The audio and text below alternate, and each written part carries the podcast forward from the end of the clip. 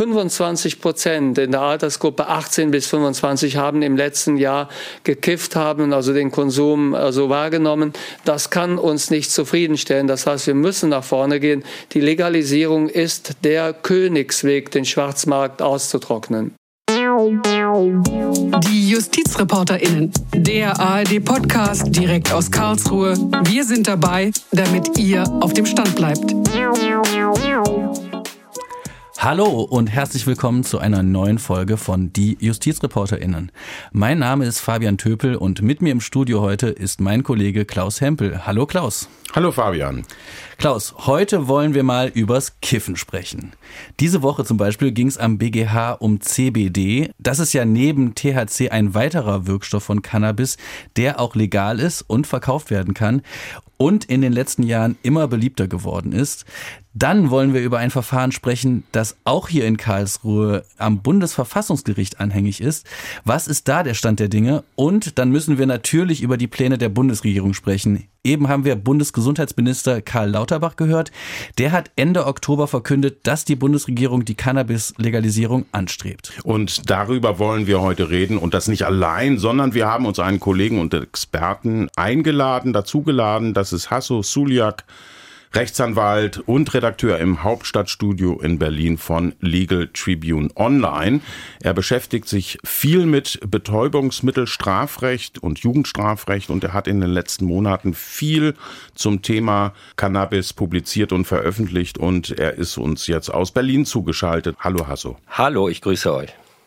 Hasso, wir haben ja eben Karl Lauterbach gehört. Wie überrascht warst du denn über die Pläne der Bundesregierung?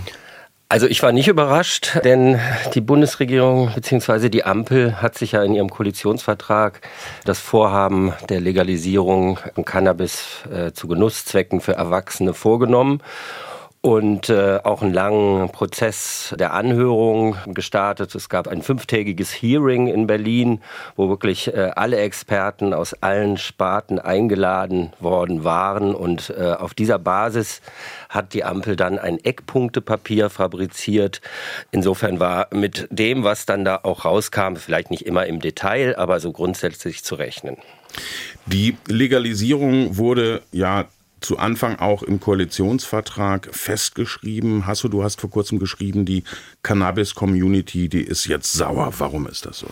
Ja, sie ist ein Stück weit sauer und auch äh, aus meiner Sicht berechtigt sauer, weil äh, doch ein sehr ehrgeiziger Fahrplan eigentlich in Aussicht gestellt wurde und man sich fragt, ob der überhaupt einzuhalten ist. Es war zum Beispiel von Anfang an immer klar, wir hatten da auch bei uns diverse Experten, Juristen, äh, Völkerrechtler, Europarechtler im Interview. Ähm, es war von Anfang an klar, dass dieses Vorhaben äh, vor allen Dingen europarechtlichen Bedenken begegnet. Die Bundesregierung hat es äh, offenbar nicht für nötig erachtet, das schon mal vorab irgendwie mal zu klären, beziehungsweise vielleicht auch schon mal intensive Gespräche zu führen. Stattdessen hat dann Herr Lauterbach in seiner, äh, ich sag mal, legendären äh, Pressekonferenz vom 26. Oktober äh, vor der Bundespressekonferenz gesagt, ja, man hätte jetzt dieses Eckpunktepapier, das er dann auch freudig hochhielt, und das würde man nun von der EU-Kommission prüfen lassen. Was dann passierte, war allerdings was anderes, nämlich dass die EU-Kommission, äh, ich habe da häufiger auch mit Sprechern dieser Kommission dann ähm, äh, stand mit denen im Austausch und die haben gesagt, also mit dem Eckpunktepapier ist ja schön und gut, damit können wir gar nichts anfangen. Wir brauchen hier einen Gesetzentwurf. Und jetzt ist dann also auch irgendwann Karl Lauterbach auf die Idee gekommen, naja gut, dann müsse man jetzt eben mal schnell diesen Gesetzentwurf machen. Äh, das geht aber jetzt auch nicht so schnell. Jetzt hat er vor wenigen Tagen oder ich glaube Ende Dezember hat er nochmal ein Gutachten in Auftrag gegeben. Wie gesagt, nachdem man eigentlich schon fünf Tage lang alle Experten dieser Republik zu dem Thema gehört hatte, und insofern dauert es und dauert es. Und insofern kann ich die Cannabis-Community, die natürlich da eine etwas zügigere Lösung sich erhofft hatte, ein bisschen verstehen. Kannst du mal ein bisschen konkret sagen, was jetzt genau diese Vorschläge oder dieses Eckpunktepapier genau beinhaltet? Ja, also dieses Eckpunktepapier, das ist wirklich sehr umfangreich. Das ist ähm, über mehrere Seiten. Das sieht diverse Maßnahmen zum Jugendschutz, zum Gesundheitsschutz vor. Das sieht aber eben auch vor allen Dingen vor, dass man eine bestimmte Menge, äh, 30 Gramm, legal besitzen darf. Man darf auch eine gewisse Anzahl von Pflanzen zum Eigenanbau zu Hause züchten. Drei, drei weibliche. Genau, das, ne? drei weibliche. Weiblich deswegen, weil nur die weiblichen Blüten äh, auch die, die berauschende Wirkung erzeugen. Und was natürlich auch drin ist, ist sozusagen ähm, sehr äh, relativ detailliert dargestellt, dass äh, der Staat sozusagen auch diese gesamte Lieferkette im Blick haben will. Also dass sozusagen von äh, Beginn der Produktion wobei keiner weiß, wo jetzt eigentlich produziert werden soll, äh, bis hin zum Verkauf in lizenzierten Shops. Auch da weiß man nicht genau, werden es Apotheken sein oder werden es äh, Special Cannabis Shops werden. Also, dass da sozusagen der Staat sein Auge drauf haben will, soll komplett kontrolliert sein und nicht zum Beispiel wie in den Niederlanden bisher wo man ja ähm, gesagt hat, äh, dass äh, der Weg, äh, den das, Cannabis in diese Coffeeshops findet, der ist absolut illegal. Und ähm, dann aber, wenn er denn, wenn das Cannabis dann einmal in dem Shop drin ist, dann darf es auch verkauft werden, beziehungsweise wird der Verkauf geduldet. So will die Ampel das nicht haben, das ist auch richtig so. Man will also da ähm, äh, rechtssicher unterwegs sein, also rechtssicher, das ist, ja noch das Problem, ähm, zumindest was mhm. das Europarecht anbelangt, aber man will sozusagen kontrolliert diese ganze Kette im Blick haben. Du hast es angesprochen, es gibt europarechtliche Bedenken. Mhm. Und die sind schon ganz massiv, auch wenn man deine Artikel liest, äh, in denen du das ja immer wieder auch dargestellt hast. Mhm. Könntest du den Leuten da draußen nochmal erklären, was sind da die europarechtlichen bzw. völkerrechtlichen Bedenken? Ja, also hm, es gibt tatsächlich diese zwei Schienen. Ähm, die völkerrechtliche Schiene, da gibt es UN-Übereinkommen, wonach Cannabishandel, Cannabis, also jegliche Aktivitäten mit Cannabis im Grunde genommen auch nicht legal sind. Allerdings sagt man, also das sind eher die sagen wir mal, die Hürden, die sich am leichtesten meistern lassen. Das sieht man zum Beispiel auch äh, Staaten wie in Uruguay, ähm, die also ähm, sich auch sozusagen um diese internationale völkerrechtlichen Hürden eigentlich wenig scheren und es gab da auch bisher auch noch keinerlei ähm, Sanktionen. Ähm, das größere Problem ist tatsächlich das EU-Recht. Da haben wir mit diversen Experten, die auch, das muss man auch voranschicken, jetzt alles andere als äh, Legalisierungsgegner sind, ähm, immer wieder gesprochen und die haben also ganz klar gesagt, also ohne dass Deutschland auf EU-Ebene nachverhandelt, ähm, funktioniert die Legalisierung nicht. Und sie funktioniert mhm. deswegen nicht, weil es ähm, zwei, äh, äh, sagen wir mal, Rechtsakte gibt, die dagegen sprechen. Das ist einmal ähm, das Schengener Durchführungsabkommen, das sogar dem EU-Primärrecht zuzuordnen ist, und eben auch ein EU-Rahmenbeschluss zur, zur Bekämpfung des illegalen Drogenhandels von 2004. Und der untersagt eben jegliche gewerbliche Aktivitäten mit Cannabis außerhalb, und das haben wir ja teilweise schon wissenschaftlicher oder medizinischer Zwecke. So. Und ähm, also äh, da und damit, ja darum, damit haben wir ein gravierendes Problem. Ne? Haben wir ein also, gravierendes also, Problem, genau. Also wie du gesagt hast, also gewerbliche Aktivitäten mm. mit Cannabis außerhalb mm. von wissenschaftlichen Zwecken nicht mm. zulässig. Mhm. Also wie soll das dann funktionieren hier in Deutschland? Ja, das ist äh, tatsächlich bisher gar, also wird es so nicht funktionieren. Das sagen ähm, also ähm, tatsächlich auch Experten, mit denen ich gesprochen habe. Es geht nicht anders, als dass Deutschland nachverhandelt. Also Lauterbach oder sagen wir mal die Ampel lässt sich da nicht so richtig in die Karten blicken und äh, hat auch auf solche Anfragen nie wirklich durchblicken lassen, wie man denn jetzt diese rechtlichen Hürden meistern will. Ich vermute mal, Sie hat ja jetzt auch ein Gutachten nochmal äh, in Auftrag gegeben, wo eben auch die Auswirkungen der Legalisierung auf den Jugendschutz, auf den Gesundheitsschutz, äh, eben auch auf den Schwarzmarkthandel ähm, äh, überprüft werden sollen. Und ich vermute, dass sie sozusagen letztlich damit argumentieren wird, dass sie sagt, also eine Legalisierung ist für den Jugendschutz, für den Gesundheitsschutz. Das sind ja auch alles äh, Dinge, die in, äh, in, in EU-Regelwerk zu finden sind, dass das ähm, eine äh, wesentlich fördernde Wirkung hätte. Ähm, und da hat er natürlich auch recht, aber das hätte man natürlich alles vorher auch äh, schon mal eintüten können, statt den Menschen zu versprechen. Er hat ja wortwörtlich, ich habe es heute nochmal nachgelesen, am 26. Oktober gesagt, dieses Eckpunktepapier geben wir jetzt an die EU-Kommission und die wird es dann prüfen und die schüttelt nur den Kopf. Da, da würde ich gerne mal einhaken. So, er hat jetzt also die Eckpunkte in Brüssel vorgelegt. Und das ist ein ungewöhnlicher Vorgang, muss man sagen. So, und jetzt äh, stellen wir aber fest, die Kommission, die EU-Kommission, die da eigentlich drüber gehen soll, die kann nicht so wahnsinnig äh, viel damit anfangen, richtig? Genau so ist es. Also die, es gibt ja dieses sogenannte Notifizierungsverfahren, ähm, wo man eben ähm, sozusagen bei einer möglichen Kollision mit EU-Recht äh, schon mal und um eben auch ein EU-Vertragsverletzungsverfahren zu vermeiden, wo man eben schon mal einen Gesetzentwurf der EU zuleitet, der Kommission zuleitet und dann sagt, so schaut mal, was sind jetzt vielleicht noch die Aspekte, die man ändern müsste, um das Ganze EU-konform zu machen. Aber wie gesagt, es muss ein Gesetz sein. Es ist vielleicht jetzt auch äh, sehr formalistisch, aber so, so ist es nun mal. Und deswegen sind irgendwelche, ja, sagen wir mal, schönen Ausführungen in Eckpunktepapieren, wo ja alles noch sehr abstrakt und weit gefasst ist, eigentlich nicht das, wo äh, die EU-Kommission was mit anfangen kann. Jetzt hast du gesagt, da muss ein Gesetz her. Würde ein oh. Gesetzentwurf ausreichen? Also ein Gesetzentwurf kann ja im Prinzip von der Bundesregierung oh. kommen. Gesetz würde bedeuten, oh. da muss man komplett das parlamentarische Gesetzgebungsverfahren Also so wie ich das verstanden habe, ist tatsächlich ein Gesetzentwurf ausreichend. Ähm, ob der jetzt schon zum Beispiel im Kabinett beschlossen sein muss, ähm, ich denke mal, da kann man das auf, äh, sicherlich auch ein Stück weit irgendwie beschleunigen. Es wäre ein bisschen widersinnig, aber ähm, ja, also es muss sozusagen ein Gesetzentwurf eingereicht sein, aus dem klar hervorgeht, was eigentlich jetzt geregelt werden soll und was nicht. Das müsste doch eigentlich vorher auch klar gewesen sein, oder? Also hat das eventuell auch was mit der geplatzten Pkw-Maut zu tun, dass man da irgendwie ein bisschen verbranntes Kind war und jetzt da eher vorher nochmal nachfragen wollte, bevor man da wieder ja gegen Zäune läuft? Naja, also mit der, mit, es wird natürlich immer gerne dieses Beispiel der Pkw-Maut äh, gemacht. Wir hatten tatsächlich auch mal, äh, ich habe ein Interview mit einem Völkerrechtler geführt, der äh, und quasi als Zitat der, der Überschrift war da ein Zitat von ihm: Ein Mautdebakel vor dem EuGH soll vermieden werden.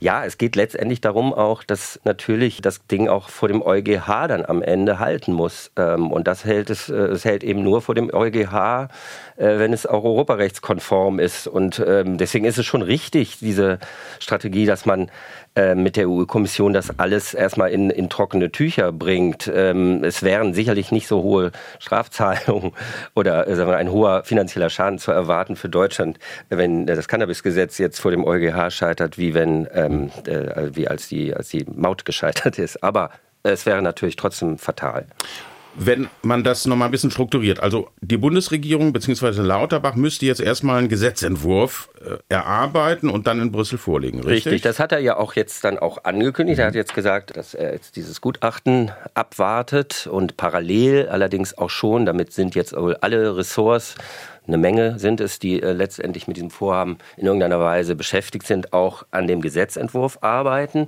Im ersten Quartal dieses Jahres soll es diesen Gesetzentwurf geben.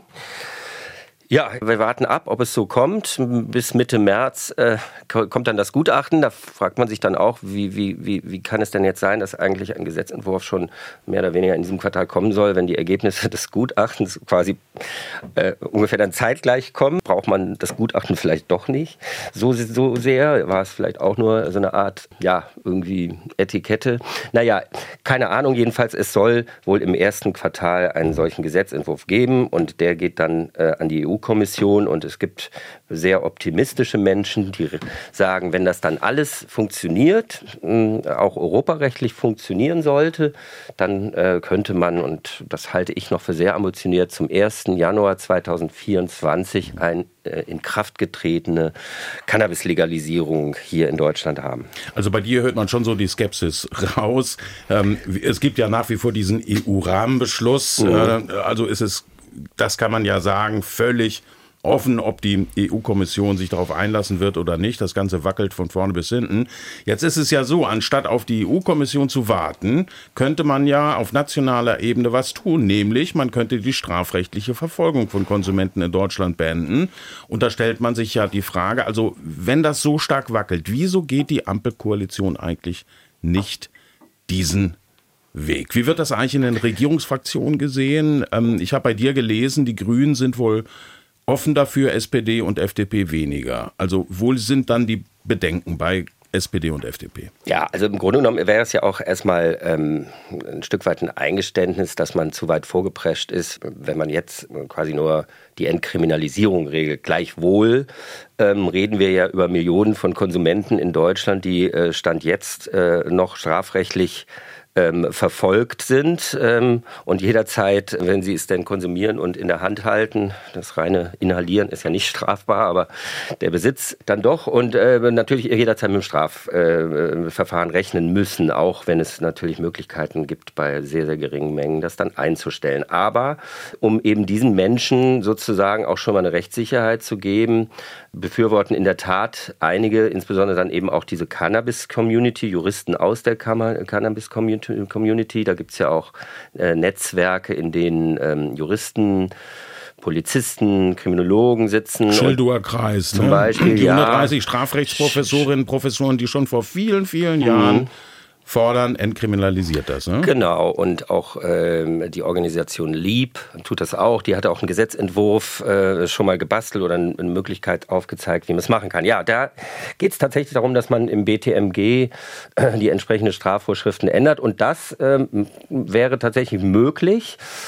Aber gut, die Ampel hat sich sozusagen für das große Werk entschieden und das heißt nun mal das, was äh, eben in diesem Eckpunktepapier drin steht. Und ich vermute, dass sie sich erst diesem Gedanken annähern würde, wenn äh, die EU-Kommission sagt, nee, tut uns leid. Also das ist sowas von, also der, der, das Gewerbliche, äh, das äh, Importieren äh, nach Deutschland etc., das wäre alles so krass äh, europarechtswidrig, dass ähm, äh, ihr jetzt mal schauen müsst, was wir euch nicht verbieten. Das hat mir also auch eine EU-Sprecherin, Kommissionssprecherin auch schon mal gesagt. Wir verbieten euch nicht, das strafrechtlich jetzt zum Eigenkonsum bei euch so zu regeln, wie ihr das wollt. Das bedeutet also, man hätte weiterhin dann den Schwarzmarkt, auf dem man sein Dope besorgen würde, aber man würde nicht kriminalisiert. Und das würde natürlich auch schon mal in die äh, Richtung gehen, die äh, der Cannabis-Community zumindest gefallen würde.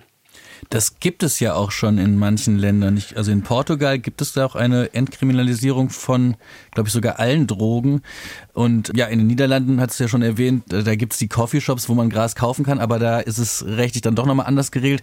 Haben diese Länder denn auch irgendwie europarechtliche Probleme oder ist es da vollkommen in Ordnung, was die gemacht ja, ich, haben? Also sagen wir so, ähm, in den Niederlanden hatte ich ja vorhin schon gesagt, da ist sozusagen die, die Einfuhr, die ja nun eben gerade nicht staatlich kontrolliert ist, dann wäre es ähm, auch europarechtswidrig wohl, aber jedenfalls äh, der Weg, wie das, äh, sagen wir, das Cannabis dann in die Läden kommt, ist, äh, ist auch illegal. Ne? Deswegen, also ähm, ich gehe mal davon aus, dass das in Portugal nicht anders ist. Also dass dort äh, die Strafverfolgung anders geregelt ist, dann vielleicht als in Deutschland, aber dass sozusagen äh, ein Import von, sagen wir mal, Cannabis äh, aus Asien oder aus ähm, Mittelamerika oder sonst woher eben trotzdem auch illegal äh, oder zumindest europarechtswidrig wäre. Ne?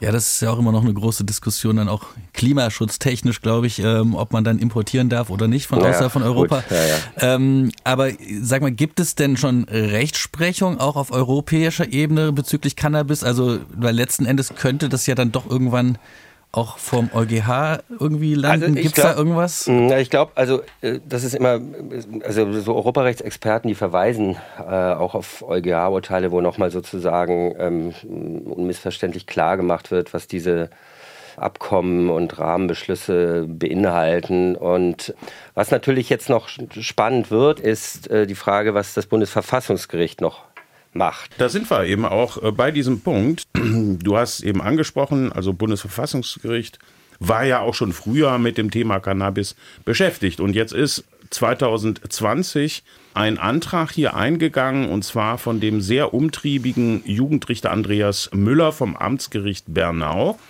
Ähm, der in den letzten Jahren oft über das Thema Cannabis-Legalisierung gesprochen hat. Man kann auch sagen, er ist wirklich ein Aktivist, also er fordert das massiv ein, dass wir hier äh, eine Legalisierung bekommen. Und der ist nach Karlsruhe gezogen und hat Folgendes gemacht.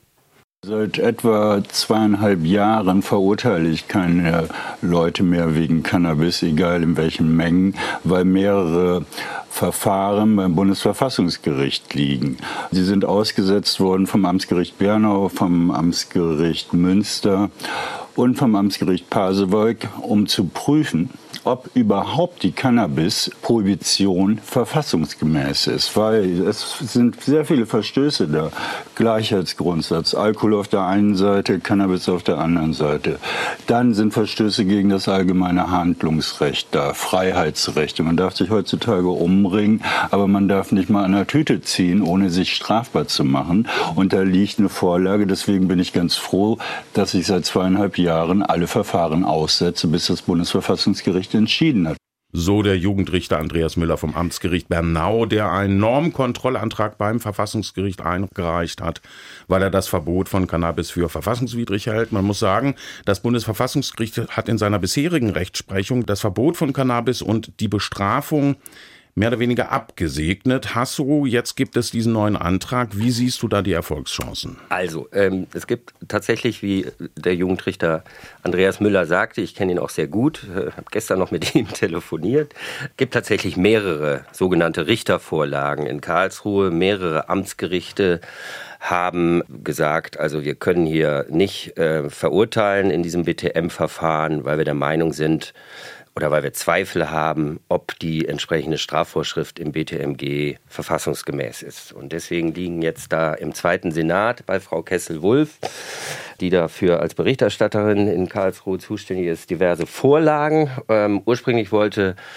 oder sagen wir, Karlsruhe hatte sich mal zum Ziel gesetzt, in dieser doch eher unverbindlichen Vorausschau der Verfahren für 2022 äh, gesagt, also das ist jeden Fall, was machen wir jetzt? Da ist im Jahr 2022 ist noch nicht darüber entschieden werden, deswegen könnte man jetzt jederzeit damit rechnen. Ja, also letztendlich ähm, hat sich ja Karlsruhe, wie zu Recht schon gerade gesagt wurde, schon äh, ein paar Mal mit dem Thema ähm, äh, Strafbarkeit, Legalisierung von Cannabis befasst. Das ist aber schon äh, relativ lange her. Und äh, auch Herr Müller war mit, seinem, mit einer Richtervorlage vom Amtsgericht Benau vor einigen Jahren nicht erfolgreich. Aber das ist auch schon lange her. Ich weiß jetzt nicht mehr genau die Jahreszahl, wann es war, aber es ist schon ähm, sehr, sehr lange her. So, und seitdem hat sich in der Welt einiges getan. Gesellschaften sind liberaler geworden. Auch das Thema Cannabiskonsum ist erforscht worden, ist in vielen Ländern eben auch schon Realität geworden. Und äh, deswegen könnte man jetzt auch auf die Idee kommen, dass Karlsruhe jetzt hier eine andere Sachlage für geboten hält, eine, eine neue Kenntnisstand verfügt über dieses Thema. Und äh, das führt der äh, unter anderem eben auch Richter Müller äh, über viele Seiten und ich finde auch äh, recht überzeugend in seiner Vorlage aus, wie sehr sich die Verhältnisse und Zeiten geändert haben, sodass man jetzt zunächst mal ja optimistisch sein könnte, dass zumindest die Hürde äh, der Zulässigkeit in Karlsruhe für eine erneute Befassung übersprungen wird. Denn als das letzte Mal eine Vorlage vom Amtsgericht Bernau gekommen ist, haben sie gesagt, also es hat sich eigentlich seither nicht so viel getan.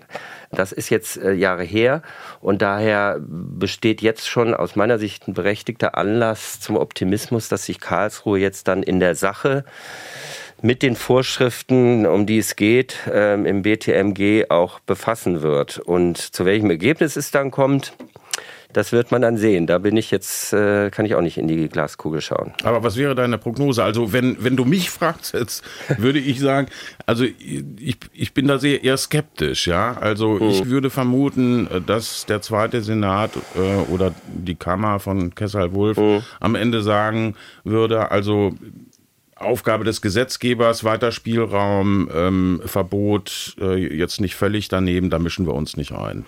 Mit der Bitte um Widerspruch. Mhm. Ja, also sag mal so, ich, ich, ich kann nicht in die Kristallkugel. Äh, es gibt äh, viele Gründe und das würde auch äh, die Dauer dieses Podcasts sprengen, glaube ich, ähm, äh, anzuführen, warum eine Entkriminalisierung ähm, von Cannabiskonsumenten und äh, die strafrechtliche Verfol äh, warum die Entkriminalisierung Sinn macht oder umgekehrt die strafrechtliche Verfolgung eine völlig überzogene Reaktion des Staates ist, äh, eines Staates, der es den Menschen erlaubt, dass sie sich in Bierzelten bis zum Koma betrinken können, ähm, mit drei Maßbier in der Hand, wenn man es denn schafft zu tragen.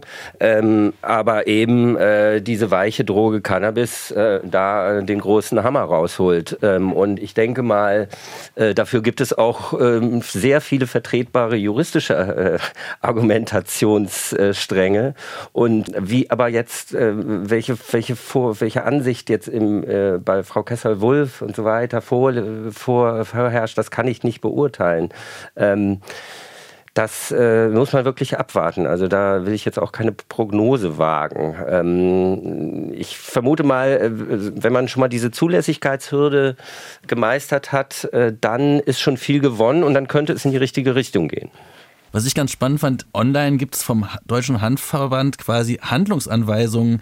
Ähm, das Ganze nennt sich eine Justizoffensive, wo man sich quasi mit einer Mustervorlage, also als Richterin, ähm, nach Karlsruhe wenden kann, damit möglichst viele RichterInnen sich darauf berufen. Gibt es sowas öfters? Hast du schon öfters sowas in der Art gesehen? Also ich fand das äh, hm, sehr. Nee, ich habe sowas nicht gesehen, aber ich vermute mal, die, äh, sagen wir mal, die Richter der Amtsgerichte, die ähm die äh, äh, können das vielleicht auch schon selber und müssen irgendwie auch nicht äh, jetzt auf die Seite des Handverbandes gucken. Und ich gehe mal davon aus, dass ich kenne jetzt jetzt genau exakt dieses Schriftstück nicht, aber ich vermute mal, dass sich das, was da auf dem äh, beim Handverband als Handreichung äh, vorliegt, dass sich das sehr stark an der Vorlage des Richter Müllers vom Amtsgericht Bernau genau. orientiert. Und ich habe ja selber über die, diverse dieser Vorlagen Amtsgericht Münster, Amtsgericht Pasewalk äh, auch berichtet. Und wenn man, ich weiß jetzt nicht, ich glaube, es war die vom Amtsgericht Münster, wenn man die sich durchliest, dann wird da auch teilweise darauf verwiesen. Also das ist dann schon, hat man eine so eine umfangreiche Vorlage, dann ähm, muss man ja nicht mehr irgendwie sich die gleichen nochmal in anderen Worten schreiben. Ne? Ja. ja. Dann wollen wir jetzt noch zum Schluss über ein Thema sprechen, was auch am Bundesgerichtshof diese Woche Thema war. Es geht um CBD, also CBD-Shops, die sprießen ja gefühlt überall gerade aus dem Boden, haben meist irgendwie lustige Namen, verkaufen allerlei Cremes und Schokoladen. Und für CBD-Shop-Besitzer ist es aber durchaus, gibt es den Hintergedanken, dass da bald auch noch mehr verkauft werden könnte. Also die Industrie rüstet sich da bereits für die Legalisierung. Jetzt hat der Bundesgerichtshof diese Woche entschieden. Ähm, wie genau hat er entschieden und was ist da genau die Rechtslage bei CBD? Also bei CBD, ähm, bei diesen CBD-Produkten, die es ja in allen möglichen Varianten gibt, von Cremes bis hin zu, äh, weiß ich nicht was, alles. Also ich bin jetzt kein äh, CBD-User. Aber äh, da ist es ja tatsächlich so, dass die, ähm, äh, der geringe Anteil oder der wirklich minimalste Anteil von THC, also dem Wirkstoff, der die berauschende Wirkung bei den Cannabis, bei Cannabis erzeugt, so gering ist, dass man äh, sagt, okay, das ist jetzt bedenkenlos zu handeln. Ähm, deswegen gibt es äh, in Drogeriemärkten, sonst gibt es ja solche CBD-Produkte und da ist, glaube ich, die, ähm, die äh, absolute Grenze des THC-Gehaltes 0,2 Prozent. Und ähm, beim BGH, äh, und das ist ja auch bei diesen Cremes und was es äh, eben alles gibt, äh, ist das auch äh, sozusagen ge äh, gewährleistet. Und da ähm, müssen dann auch entsprechende Belege, äh, Verfahren, die mal absolviert wurden, vorgelegt werden, damit diese Produkte verkauft werden dürfen. Und äh, jetzt bei diesem Verfahren, das vor dem BGH anhängig war, äh, das, da ging es ja um Blüten. Ähm, Cannabisblüten, äh, die eben, äh, wenn man sie in Mengen, ich glaube, da ging es ja auch um einige Tonnen, die nach Deutschland importiert werden sollten und ähm, dann einkassiert wurden. Ähm, ein Betreiber, Bunte Blüte, Berliner CBD-Betreiber, ähm, hatte die sozusagen geordert Die wurden dann, ähm, die wurden dann konfisziert. Na jedenfalls sagt man bei die sagen sie hier bei diesen Blüten, naja, die die auch THC-arm sind. Also das sind jetzt nicht die Blüten, ähm, mit denen man mal eben sich äh, einen Joint drehen lässt, sondern die sind eigentlich auch THC-arm. Aber die könnte man eben, so ist sozusagen diese Argumentation, die könnte man eben, wenn man die in solchen Massen zusammenlegt, dann würden sie eben doch eine berauschende Wirkung erzeugen. Das ist im Grunde genommen auch wieder hochgradig absurd und ist ja im Grunde genommen auch wieder so ein Nebeneffekt der grundsätzlichen Einstellung des Gesetzgebers derzeitigen Rechtslage noch zu Cannabis. Da stellt man ähm, sich so einen Monster-Joint vor, ne? Ja, ein Monster-Joint, ich glaube, da würde man wahrscheinlich schon körperlich irgendwelche mhm. anderen Ausfallerscheinungen haben, wenn man so viel konsumieren müsste von diesen CBD-Blüten, dass man gar nicht mehr dazu kommt, auch wirklich berauscht zu werden. Mal ganz zu schweigen von der mhm. Frage, wie bekomme ich so ein Ding zusammengedreht? Ja, also es ist absurd ähm, und es ist sozusagen alles nur in der, in der wildesten Theorie so und das wurde aber vom BGH auch schon mal in einem anderen Verfahren so gesehen. Deswegen hat mich das auch jetzt nicht überrascht, dass der BGH diese Freisprüche, die wurden ja in der Vorinstanz äh, dieser, dieser Betreiber wurde in der Vorinstanz ja freigesprochen und das stand nun auch wirklich nicht im Einklang mit der BGH-Rechtsprechung. Deswegen hat mich der, im Ergebnis der Freispruch gar nicht so, äh, die, die Aufhebung der Freisprüche nicht überrascht, aber BGH hat ja jetzt auch gar nicht gesagt, also wir sind der Meinung, die müssen jetzt zwingend bestraft werden, sondern sie haben in dem Fall ja gesagt, ähm, die haben Fehler bei der Beweis, die Vorinstanz hat Fehler auch bei der Beweiswürdigung äh, unternommen und ähm, deswegen wurde das Ganze jetzt wieder zurückverwiesen. Ähm, und dort, äh, das, die Vorinstanz, das äh, muss, das, das, das Gericht darunter muss sich jetzt also nochmal dieses Verfahren intensiv anschauen, muss also nochmal eine andere Beweiswürdigung vornehmen, etc. Also deswegen kann da tatsächlich auch nochmal ein Freispruch rauskommen. Ausgeschlossen ist das nicht. Aber klar, also so letztlich äh, ist äh, allein die Tatsache, dass äh, dieses Verfahren überhaupt stattfindet, schon hochgradig absurd. Wobei man muss dazu sagen, es hat, glaube ich, bisher zwei BGH-Entscheidungen schon auch zu dieser Thematik gegeben und in einem Fall hat der BGH eine Verurteilung bestätigt. genau, ja, ja, ja, eben. Deswegen meinte mhm. ich ja auch. Also deswegen hätte es mich nicht über, hat es mich nicht überrascht im Ergebnis, dass die diese, ähm, diese Freisprüche aufgehoben haben, aber sie haben sie sozusagen nicht ähm, in der Sache äh, aufgehoben, sondern weil es eben Verfahrensbeweiswürdigungsfragen eben noch ungeklärt waren. Jetzt zum Schluss noch vielleicht ein kleines Resümee. Wie geht es jetzt weiter? Also was ist so deine These? Kommt da noch die Legalisierung in dieser Legislaturperiode oder wird sich das hinziehen? Wird alles so bleiben wie bislang oder wie siehst du das? Naja, schwierig. Also äh, tatsächlich wird es jetzt äh, spannend werden, was dann äh, im ersten Quartal diesen Jahres äh, an Gesetzentwurf vorgelegt wird. Dann wird es auch ganz viel ähm, Protest von, aus der Union geben. Wir erinnern uns, dass ja auch Herr Holleczek, der bayerische Gesundheitsminister, zur EU-Kommission gereist ist äh, und dort schon mal gegen die deutsche Legalisierung agitiert hat. Jedenfalls ähm, wird es diesen Gesetzentwurf geben und ähm, dann kann man wirklich nur gespannt sein. Also auf das Gutachten bin ich nicht, nicht so wirklich gespannt, weil da hat man das Gefühl, ähm, was da rauskommt, ist im Grunde genommen auch etwas, was man längst wusste, ähm, dass man eben auf diverse Art und Weisen Jugendschutz, Gesundheitsschutz, Schwarzhandel, äh, Schwarzhandel sozusagen eindämmen kann und dass das alles möglich ist. Insofern das Gutachten, was Herr Lauterbach da in Auftrag gegeben hat, das wird sicherlich nicht zu einem bahnbrechenden Erkenntniswert führen. Aber Gesetzentwurf, da kann man jetzt nur gespannt sein. Und dann geht es eben darum, wie sieht das die EU-Kommission. Und ja, da bin ich wirklich, wirklich gespannt. Da kann ich auch keine Prognose wagen. Ich halte es für schwierig, ähm, dort äh, dieses, äh, dieses Paket, so wie es im Eckpunktepapier beschrieben ist, durchzukriegen, ohne dass man eine Niederlage vor dem EuGH kassiert. Aber wer weiß, vielleicht äh, fällt da ja jemanden in der Bundesregierung was ein, was die EU-Kommission so überzeugt, dass sie Herrn Holleczek auslachen und sagen, haha, das ist ja genial, wir schaffen jetzt äh, mehr Jugendschutz, wir schaffen jetzt mehr Gesundheitsschutz. Es gibt keine Cannabis-Dealer mehr im Park um die Ecke und es werden vielleicht auch gar nicht mehr so viele Menschen, junge Leute Cannabis konsumieren, denn man muss ja auch sagen, es gibt ja Erfahrungswerte aus den Staaten, bei denen die Cannabis-Legalisierung schon stattfindet, zum Beispiel Kanada. Da hat sich jetzt also herausgestellt, dass es eben alles andere als zu diesem riesen Horror kommt, dass jetzt plötzlich alle Jugendlichen äh, zum Joint greifen. Ähm, ganz im Gegenteil, da sind auch teilweise Konsumentenzahlen leicht zurückgegangen. Mal sehen, aber davon muss sich, wie wie gesagt, die EU überzeugen lassen.